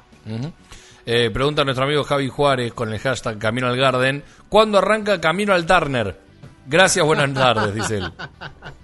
Camino al Turner. Podemos hacerlo tranquilamente. podemos Otro, hacerlo el segundo late night, es el de Late Late Night de Andrés Villar, que tendremos también aquí en un cubo de radio, va a ser eh, mm, Camino al Turner. A ver, últimos tres o cuatro mensajes antes de, de pasar a otro tema. Eh, Eugenio decía, preferiría uno mejor, o ya lo había leído este, me parece que no. Es contradictorio lo que veo en Marcus, nadie tiene la garra y pasión que tiene él, pero no me resulta un jugador fiable en sus tiros o por sus distracciones, y para ganar un anillo necesitas que sea de lo mejor. Decía nuestro amigo Borsu también desde Barcelona, ahora ya no Villa Crespo. Hashtag Camino al Garden, ¿qué jugador o si no se quiere jugar qué puesto debe buscar, debe en mayúscula? Buscar ya mismo Boston para ser más competitivo. Borsati de Poblenou, DNI 583. Eh, ¿Se animan a responder esa pregunta? Uf. Debe. ¿Qué jugador debe en mayúscula? No vale decir Evan Turner, Andrés. ¿Qué jugador debe No, no. Boston buscar para la temporada que viene? Es una pregunta extremadamente difícil. Mm. Sí. A ver, yo había pedido un 4 con juego, pero ya lo trajimos a Horford. Entiendo, libro Ibarra. eh, me gustaría me gustaría tener a otro 4 con juego. Eh, Jabari. Sí, bueno, hay que ver. No tengo a Jabari mucho eh, visto. Hace tanto que no juega Jabari en, en- en- en tiempo extendido que es como que no, como que lo ves en ese rol de entrar desde la banca y no entendés bien cómo puede llegar a adaptarse quizás jugando varios minutos. Entrar desde Quizás la banca y perder cuatro pelotas seguidas. Claro, tal cual. Bueno, pero me parece que me necesitamos jugadores que, que entiendan el juego. ¿sí? Hay, eh, Boston tiene muchos jugadores que, que tienen nada más, ven el aro y tiran y nada más. Necesitamos jugadores que entiendan por dónde va, que generen juego para sus compañeros. Es, eh, creo que ese es el perfil que, que tiene que buscar Boston ahora. Si es un base, está claro, ¿no? Un base se necesita, obviamente. Eh, eso es la primera, creo que la primera cosa que va a tener que buscar, eh, iba a decir Brian Steven, miren, lo acostumbrado que estoy ya a. Eh, el Don Ime, como le dice la gente, eh, vamos a bancar. Ahí el monje negro y Don Ime tendrán que buscar, junto con Brad Stevens, no solamente un base, sino también quizás un 3 o un 4 que, que pueda generar juegos para sus compañeros. Ha sido rebautizado, ¿no? El monje negro. A esa hora ya. Sarren pasó de ser el monje verde a ser el monje negro. Ah, dije monje negro. Hay mucho, hay mucho cómic ahí, me parece, ¿eh? Hay mucho cómic encima. Madre mía. A, a- a mí me gusta por dónde va Andrés. Eh, sí que habría que buscar seguramente un, un guard, ya sea un 1 o un 2, depende si, si decides mantener a Marcos como, como titular, que yo creo que sí. Pero a mí me gustaría que tú, em, que tu pareja del banquillo, que uno tenga puntos y el otro tenga generación. Entonces me gustaría, por ejemplo, que uno fuera TJ McConnell. Me parece un jugador Me espectacular encanta. para, para, para tu equipo, no como base titular, pero sí como base suplente, jugador importante, que es capaz de jugar los minutos importantes y que es que además, como le pasaba mal con Brogdon antes, es que no toma decisiones malas. Claro. A ver, eh, Fer Torok dice: Smart, Fournier, Brown, Tatum y Horford. Dejás ir a Thompson para renovar al francés. Ante la falta de opciones, Smart para mí tiene que ser el base. Celtics México, bienvenido México. El abrazo grande dice: Por más que lo quiera, no es el indicado. A veces se nos vuelve loco Smart siendo Smart. Eh, me subo al barco de Smart como, como guardia. ¿Hay lugar? Pregunta Facu Holguín. Sí, Siempre, para todos. Bueno, Juan Milito, que supongo que terminó de rendir y no sigue rindiendo de, de lo que fue el jueves pasado. Y hago un pequeño paréntesis. Basta hacerle chistes de pelados a Milito en el despacho. Cuídenlo un poco, el pibe es un rookie. Decimos, eh, decirlo Andrés, nos faltan lubricantes ofensivos. Dice que vos tenés que decir esa frase. Y eh, dice, el monje verde es el nuevo Thomas, mm, eh, todos toman. Sí, es verdad. Podría ser, tranquilamente. Podría ser. Igual el Todos Toman, ya que, que es un clásico de UCU y de la mañana hace de 3x3, vamos, eh, lo incorporamos a los vivos del despacho. Seguramente en la Summer League, que va a ser muy falopa, va a haber muchos Todos Toman. Está claro. Bueno, vayan comprando ese, ese bidón de vodka de 5 litros para tener, porque en la Summer League, madre mía, una damajuana van a necesitar. Encima imagínate, con lo que erran en la Summer League, si empezamos a terminamos mal. eh. No, no, no llegan al último cuarto. Bueno, eh, pasamos por las tres exceptions. Ahora volvemos, volvemos al tema Fournier y volvemos al tema Tristan Thompson. ¿Qué hacen con eso? Bueno, lo de Thompson lo dijeron los dos, que si es por ustedes, si es para crear una cuestión de, espacio salarial y tratar de eh, continuar con el armado del equipo, le ponen una estampilla en la frente y se lo sacan de encima. Ahora, ¿qué hacen con el francés? Ale, ¿qué haces vos con, con Evan Fournier? Antes de, de, de Iván Fournier, por acabar con el tema Thompson ya, me parece que es muy importante recordar que eh, Eh, una de las cosas que cuando llegó Tristan Thompson se habló mucho es si las Kardashian estarían en el TD Garden. Eh, por suerte el TD Garden estuvo cerrado, por lo que no tuvieron que entrar. Pero ahora llega Don Ime con su señora esposa. Claro, la princesa. Muy bien. Ella ya es famosa, Sí, mucho bien, más bien. que Don Ime a día de hoy. Ya veremos cuando gane su tercer anillo. Eh, entonces, eh, es importante que las Kardashian no se junten con ellas, por- Claro. con ella, perdón, pues podrían ser una mala influencia. Por lo que es necesario que Tristan salga de la franquicia. Eh, Hay, perdón, hay que aclarar a la gente. La esposa de Udoka es una actriz muy famosa y es princesa. es posta. Nia Long y ella fue la novia de Will Smith eh, en la serie El Príncipe de Bel Air. Claro. Eh, de, Fresh Prince. Ella era la, la- Creo que fue la novia que más le duró eh, en, la, en la serie, importante, en, en la serie. Mucho Ahora antes de ser Hitch, ¿no? tiene- Donde puede enamorar a quien quiera. No, y ahora tiene como dos novias o tres, porque tiene una relación abierta con su pareja. Así que. Dato de color. Dato de color. Hashtag datazo. Eh, y luego sobre el, el tema Iván Fournier sí que me parece... Yo intentaría mantenerlo, principalmente porque si no lo mantienes, la TPA de, de, de Hayward ha sido un absoluto fracaso. y, y luego porque es un jugador que se adaptó rápido pese a todo lo que le pasó, el falso positivo, el verdadero positivo, el- el- los síntomas que decía que era como una, una concussion, que, que no podía eh, ver bien. Creo que pese a todo eso, se, adaptó bastante bien a la cultura de los Celtics. Para mí el ejemplo es eh, intentar pegarse con Kevin Durant. Es una pelea que sabes que vas a perder y la haces igualmente. Entonces, eh, en ese aspecto, mm, y que seamos enteros, tiene puntos en las manos Iván Fournier y los crea de una manera que no necesita del resto del equipo, mm, creo que puede ser una pieza importante. Ahora, abro un debate aquí. Igual por 20 millones tú no quieres tener un 2 suplente, pero si se consiguiera rebajar esa cifra por lo que fuera a 14 millones, a mí poner a Iván Fournier en un perfil Luke Williams, Jamal Crawford, con todo el respeto del mundo, Manu Ginobili, no me parece ningún, ningún tiro en el pie. Te aseguras muchos puntos desde el banquillo y, y te aseguras mucha más estabilidad en, en tu ataque, sobre todo dependiendo de quién consigas para, para esa posición de dos, pero un posible equipo con Marcus, Jalen, Tatum, yo creo que yo creo que Robert Williams va a seguir siendo titular y un 2 de cualquier tipo más Fournier y Horford desde el banquillo puede ser muy interesante. Andrés, Mm, entiendo que sí, que hay que firmarle. Me parece que las primeras ofertas van a ser a la baja, la típica Denge, ¿no? Le van a decir, te doy 16, te doy 17, a ver si, a ver si agarra viaje. Donde agarra viaje se tira. Stevens y el monje verde se tiran en el, en el escritorio para hacerle firmar, así, eh, en esos 16 o 17 que, que le van a ofrecer. Yo estaría incómodo firmándole por arriba de 20, ¿no? Eh, no me sentiría para nada cómodo firmándole por arriba de 20. El tema es que si ya lo trajiste a mitad de temporada es porque sabes que le ibas a renovar o le ibas a intentar renovar porque no hay otra cosa tampoco. Y no es que se va Evan Fournier y te queda el espacio ese para que vos puedas firmar otra cosa. Algo que hay que aclarar, a la gente, porque si no la gente dice, no, bueno, que se vaya y listo, le firmamos 20 a otro. No, no podemos. Eh, lo podemos hacer porque justamente Evan Fournier tiene los derechos Bears, eh, la franquicia eh, está dentro de lo que es el, hard cap, ¿no? Eh, Ale, corregime si me equivoco. Entonces se lo puede se lo puede firmar por encima también de- del límite salarial. Entonces yo creo que sí, que hay que firmarle.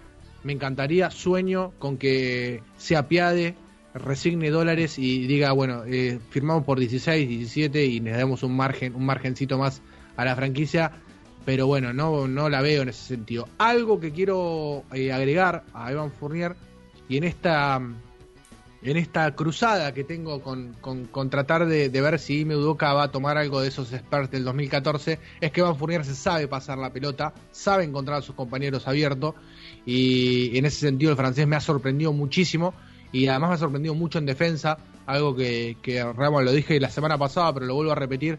Eh, yo estoy muy conforme con lo que ha hecho el francés, más allá de que tuvo problemas con el COVID y demás.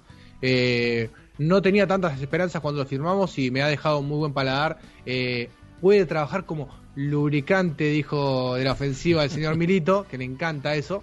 Eh, no lubricante, sino lo de lubricar la ofensiva. Eh, entonces, yo creo que sí, le vamos a dar el visto bueno a Eva Fournier. Sí, me parece que lo que tiene el francés es esto de venir desde atrás y no necesitar demasiado sistema para poder anotar puntos. Siempre tiene gol en la mano y, y necesita jugadores así para una segunda unidad, eh, pensando en que las alternativas que tenés alrededor tampoco son eh, de, de- de tanto poder o de, de tanto sí, de tanto poder de anotación. Eh, creo que sería atinado poder, poder renovarlo y a la vez también renovarlo la menor cantidad de dinero posible, no para, para eh, garcar al, al francés, sino básicamente por una cuestión de, de estar un poquito más holgado de cara a la temporada que viene. Eh, aquí había alguien, lo tengo por acá, CJ, arroba CJ-Cris, dice, Shane Larkin debería ser el base suplente de estos Celtics. Me encanta Larkin, pero no va a venir con la torta de plata que cobra en Turquía, que se va a venir para acá, ni loco. A mí no me gusta Larkin, discúlpeme, pero a mí no, me gusta ¿cómo Larkin. te gusta Larkin? Es, es muy diferente. El Larkin que nosotros vimos es muy diferente al Larkin actual. No me gustaba ninguno de los dos, no me gustaba el anterior en Boston, no me gusta el actual en, eh, en Anadolu Efes, Eh, pero es un tema de, de gusto personal, no, no, no me convence, no me convence y no me convenció en ninguno de los tres pasos que tuvo por NBA, Eh, lo vi en los Knicks, lo vi en Brooklyn y lo vi en Boston. Y En ninguno de los tres me gustó. Yo sé que. Andrés eh, eh, tiene, es más benévolo en ese sentido con Larkin. La otra opción es Wanamaker, le dice Claro. es un hijo de puta. Bueno, la otra opción de Wanamaker también está poder pe- pegarnos un tiro en las rótulas y no caminar nunca más, ¿no? ¿Qué sé Lo yo? peor es que Wanamaker no hizo malos playoffs en la burbuja. No, es que jugó verdad, bien. verdad, jugó bien. Es sí. que jugó, jugó, me- jugó mejor que Hayward. Leo que no odia, jugó. Leo lo odia, Leo lo odia profundamente. El día, Por- que no, el día que no renovó, Leo sacó el champagne de la heladera y hizo ¡puc! No estoy tan lejos del obelisco aquí en Capital Federal. Me fui al obelisco a dar la vuelta olímpica. Déjame, déjame decir sobre, sobre Ian Fournier eh, dos detalles. El primero es que por primera vez se encuentra en la disyuntiva de eh, poder competir. Claro. Algo que en Orlando está prohibido. Entonces, eh, igual sí que decide perdonar esos millones a cambio de eh, estar en un proyecto ganador. O que se supone que va a ser ganador. Y recordar que cada millón cuenta. Sí. Los no sé cuánto te ahorraste, creo que te ahorraste 9 millones y medio al año por el traspaso de Horford, por Kemba, te ahorraste 5,6 millones porque eh, Jimmy Butler fuera All NBA y Jason Tatum no, un tema del que no quiero ni hablar. Eh, entonces cada millón cuenta a la hora de rebajar. Si Iván Fournier decidiera por lo que fuese bajarse a 14, a 15, cifras que serían impensables para Fournier, pero que ya viene de un buen contrato, te sacas a Tristan Thompson, igual sí que puedes acabar armando un buen equipo. Si no, si Iván Fournier acaba pidiendo 20, 25 millones, siempre queda la opción Gordon Hayward, que es sign and trade y buscar una TPA o buscar un jugador que otro equipo eh, pueda ofrecerte a, a cambio. Creo que son dos opciones que todavía están sobre la mesa y que estoy seguro que se están planteando. Pero para mí la opción a día de hoy, sobre todo porque Fournier ya conoce la dinámica de los Jays, de Marcus Smart, eh, debería ser intentar mantener a Fournier por un precio relativamente asequible. Bien, eh, dice Leandro, tengo entendido, Leandro que no soy yo, dice, tengo entendido que si no firman a Fournier recuperan el valor máximo de la TPA, dice él. No, no, me parece que no es así. No, me parece que no. Yo creo que la TPA es si, si te desa... No, porque... No, no, no, no, no, no. De la TPA no. estaba pensando en la mid-level. No, no, no. Claro. La TPA ya, los 17 Ya millones está. están perdidos. Sí, sí. Eh, a ver, ¿qué más? Juan del Pozo, ahora nos transformamos en un programa de mensajes y me encanta porque significa que nos están viendo y que están del otro lado prendidos al programa. Eh, son compatibles Tatum y Jalen Brown, muy bueno el programa, dice Flavio Gold. Sí, Sí, claro es que, son son. compatibles, es que son obligatorios. Es que en la NBA actual es de dos forwards. Y sí. No, la, la única, la única versión diferente es eh, seguramente la de Harden y Kyrie. Y se lesionan. Entonces, si tú miras los proyectos ganadores, incluso el año pasado, las finales, Jimmy Butler, Bama de Bayo contra LeBron James, Anthony Davis. Yo creo que la NBA hoy en día es de los Wings. Sí. Y, y- y tienes dos que tienen 25 años o menos y que son All-Star. Uno de ellos va a ser seguramente top 5 de la NBA. eh, el otro, en sus mejores temporadas, igual se mete top 15 o algo así. Pero van a ser dos All-Stars creo que el proyecto debería ir siempre de la mano de esos dos jugadores. Me gusta, me gusta que lo que contaba Jalen ayer, que tienen buena relación, que la hermana de Jalen a veces eh, eh, hace o cuida al hijo de Tatum, que, que va mucho más allá, porque realmente cuando uno conoce los perfiles parecen bastante diferentes. Tatum, eh, por decirlo sutilmente, Tatum a veces parece Kyrie Irving en ciertas cosas, eh, tonto. Y, y- y- y Jalen Brown parece Bill Russell, o sea, son, son dos perfiles absolutamente diferentes, pero me gusta que, que tengan cosas en común fuera de la pista, más allá de meter 25 puntos cada uno. No solamente que son complementarios, no solamente que, pueden adaptarse al juego, sino también que mm, me parece que más allá de esto que, que marcaba bien eh, Ale en esta NBA de Wings, eh, me parece que lo que pasa y hay que entender es que necesitas involucrarlo y me parece que este es el gran desafío que va a tener Udoca. Lo hablábamos durante, lo hablamos durante todo el año en el despacho y lo venimos y, y venimos alzando esta bandera.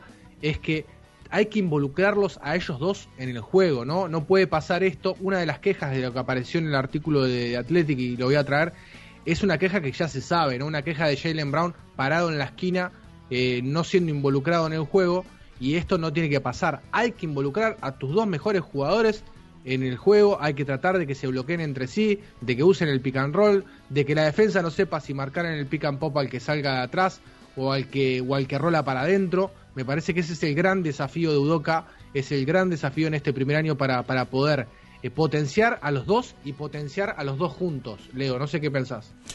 Sí, sí, estoy de acuerdo. Eh, me, parece que si algo que ha sido una gran carencia en la última temporada y, de a ratos, no tanto la burbuja, pero sí también lo vimos, eh, es la, generación de juego con ellos dos como principales focos de, atención. Y el hecho de, a la larga, terminar jugando una isolation para Brown o para eh, Tatum tampoco ha sido beneficioso. Sí, termina siendo bueno porque sabes que los pibes, eh, ante llegado a, esa oportunidad, van a jugar y tienen la posibilidad de jugar aclarados y te van a generar puntos también. Pero la realidad es que Boston, cada vez que se pasó la pelota, cada vez que tuvo más un pensamiento en función colectiva que en función individual, eh, ha tenido algunos resultados. Y a la vez también eh, lo, lo- lo podemos unir o lo podemos eh, encadenar a eso que decía vos, Andrés, de, lo noté con la lapicera, los Spurs del 14. Sí, Y todo esto siempre venía, recordemos, cada vez que los Celtics empezaban a jugar en equipo era cuando venían de defender bien. Para mí, el ejemplo más, más claro, el parcial creo que es de 40 a 7 contra los Nuggets en los últimos 16 minutos. Sí. Boston decide ponerse a defender y de golpe parecen ya no los Spurs de 2014, parecen el Dream Team del 92. Mm, y, y contra un equipo muy bueno que creo que ya no estaba, creo que aquel día no estaba Jamal Murray, hablo de memoria, pero que da la sensación de que, oye, si juegan así, cuidado, a ver qué puede pasar. Ah, Duró 16 minutos. Sí, no, no, hubo, no hubo algo de eso también en el partido con eh, Washington, ¿fue? El, el de la remontada también, el TD Garden. Eh, contra Spurs. Ah, contra los Spurs. Bueno, da igual, seguro que contra Washington también. Sí, Ca- sí. En cada partido se ponían 25 abajo y luego remontaban todo y parecían... Sí, es que parecían la Brasil de Pelé. Y, Sí, y luego en los últimos tres minutos se olvidaban de jugar a baloncesto. Entonces, un, un equipo eh, de segundos tiempos. Sí, sí, pero, pero claro, llegabas fundido al final del partido. Eh, no, no podés regalar, construir algo regalando una, la primera mitad de todos los partidos. Eh, ¿Qué posibilidades habría para encajar a Alonso en la agencia libre a nivel salarial? ¿De quién habría que prescindir? ¿Creen que encajaría bien? Muchas gracias, chicos, dice Juan del Pozo. El problema con Lonzo hay que, que hay que mm, explicarle a la gente que si se le firma eh, vas a quedar claramente metido en el impuesto de lujo porque, eh, corregime Ale, si me equivoco, la situación contractual de Lonzo que es, eh, es restricto, ¿no? Es, eh, es restricto. Es- Sí. sí, sí, este año. Por lo tanto, eh, no le tenés que firmar y, y se te amplía. No, eh, es muy difícil, muy difícil desde lo contractual porque te vas, eh, te metes en un impuesto de lujo, entras en hard cap, eh, cosas que, que Boston no quiere hacer. La maniobra para traer a Alonso es muy difícil eh, realmente desde lo económico. Más allá de que para mí me encantaría, soy, soy, muy- soy loncista desde el primer día, eh, pegaría mucho, sobre todo en, en- en- la edad con los Jays, y, le daría no solamente versatilidad defensiva, sino también eh, mayor velocidad a la hora de pasarse la pelota. Pero me parece que no, no, no, es muy difícil desde lo salarial tratar de, de meter el contrato de Alonso. La, la única opción real creo que sería mediante traspasos. Sería Mm. que los eh, que los propios Pelicans renovaran a, a Alonso Ball y saliera mm, vía sign and trade eh, Sign and trade, claro. por, por me lo invento, por Marcus y Tristan Thompson juntos, por ejemplo, o por Ivan Fournier, doble sign and trade. Claro. Eh, sí, estoy viendo el eh, salario 11 millones esta temporada, 14 tren- 14,36 para la próxima, pero eh, entendiendo que puede llegar a renovar en el medio, ¿no? Que debería renovar. Seguro que Debería alguna franquicia sonaba Chicago, sonaban los Knicks. eh, seguro que alguna franquicia le ofrece 20 millones que da la sensación de que los puede cobrar. Bien, nos quedan ocho minutos de programa. Hoy vamos a cerrar en punto, vamos a ser puntuales pensando que ya le agregamos media hora a la primera emisión. Y, y lo vamos a hacer con eh, El Soñar No Cuesta Nada de este, de este jueves. Eh, para aquellos que no nos vieron en la primera emisión, Soñar No Cuesta Nada es una pequeña sección en donde los tres lanzamos nombres al aire, eh, uno cada uno por programa, pensando en jugadores que nos encantaría ver vestidos de celtas para eh, la temporada que viene. Eh, la, la semana pasada Ish Smith dijo Andrés, yo dije Rayon Rondo y no recuerdo cuál dijiste vos, Ale. Carl Anthony Towns. Carl Anthony Towns, ahí está, bien. Eh, a pesar de que Minnesota probablemente no lo largue. ¿Querés arrancar vos hoy? Eh, Ale, digo, fuiste el último que respondió por eso. Está dudando. Yo. Sí, yo, es, yo esta semana, ¿quién diría? No, la verdad, no, no. No he pensado porque es que la mayoría de jugadores son los que hemos hablado. Eran los Kelly Olynyk, los eh, Avery Bradley incluso. Jugadores que conocen la, la- la casa. O Rayon Rondo que habló la semana pasada. Entonces, voy a mantenerme. Esta semana voy a decir a alguien real. Y voy a mantenerle. No en eh, TJ McConnell, pero sí en Patty Mills Mirá, como es ese base suplente, además australiano, yo tengo debilidad por, por, por los australianos que son buenos, no por Ben Simmons. Eh, entonces, eh, sí, Patty Mills. eh, ¿dónde, ¿en dónde encajamos entonces a De La Vedova en, en eso mismo?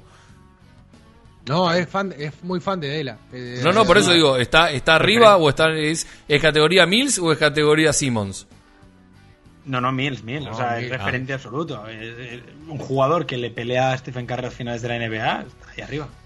Bien, bien. Bueno, entonces, tu soñar no cuesta nada este jueves es Patty Mills. Andrés, ¿el tuyo? Yo lo tengo clarísimo, te pasé el highlight de la semana, quiero la vuelta de Jared Salinger versión Tiny, está así, lo quiero de vuelta a los Celtics. Es- Necesitamos interiores. Polémico. Eh, Un 4, 4 que, que pase la pelota y que, bueno, también. Era, era, era, era inteligente, ya, recordemos. Eh, sí, sí. Menos a la hora de elegir restaurantes. Bueno, también eso es verdad. Claro, por eso, por eso remarcó lo de que estaba así de flaco. Claro, sí, sí, tal cual. Es que en China no se come tan bien como en Estados Unidos. Eh, bueno, yo voy a ir por uno que es, eh, entiendo que es imposible, está más que claro, va a ser agente libre también, eh, restringido, pero va a ser agente libre. A mí me encantaría en algún momento, no, no, no creo que se dé en el corto plazo, pero me encantaría John Collins. Me parece esa, esa pinta de jugador setentoso que tiene, pantalones muy cortitos, muy arriba, el bigotito, salta con un canguro, me encanta. Me parece un jugador eh, súper complementario para cualquier tipo de estructura y, y creo que encajaría perfecto. Entiendo que, Incluso- insisto, es imposible, pero bueno. Incluso está defendiendo un poquito mejor, que es una de sus limitaciones eh, más fuertes. Lo ha visto defender un poquito más, aunque se mandó un par de caguitas ayer también. No Eh, de- Yo era muy crítico con él, la verdad. Yo decía, no, como no, pero como John. No, no, no, me, me lo comí también, como con Trey Young, me lo he comido todo. Sí, sí, sí, sí. Bien. Eh, y después quedan tres minutos. Había un video, Ale, que nos pasaste vos también para, mm, eh, para cerrar. Sí, sí, de hecho, quería explicar que, bueno, que Imo Udoka parece una persona muy tranquila, muy. Bueno, pues eh, esta mañana en el despacho publicaban un artículo donde eh, acabó a piñas con la selección de Algeria. Hay que recordar que no fue culpa de la selección de Nigeria, pero luego hay otra polémica que igual no es tan famosa. Su último partido como profesional eh, es un Murcia contra Estudiantes. Estudiantes es un clásico en España. Los dos se jugaban descenso. Quien ganaba se mantenía en la CB, quien perdía eh, se iba a la B, se iba a la Liga LEP. Eh, entonces, UCAM Murcia ganó, eh, el equipo de Modoka ganó, además él jugó muy bien, me lo contaba Quintana esta mañana, y luego cuando acabó el partido, él ya había tenido alguna polémica durante el partido con, con la afición, porque era un poco chulito, por decirlo así, y cuando acabó el partido, pues tuvo un mensaje para la afición, que llenaba el pabellón y que se quedó bastante enfadada con él. A ver, veámoslo entonces.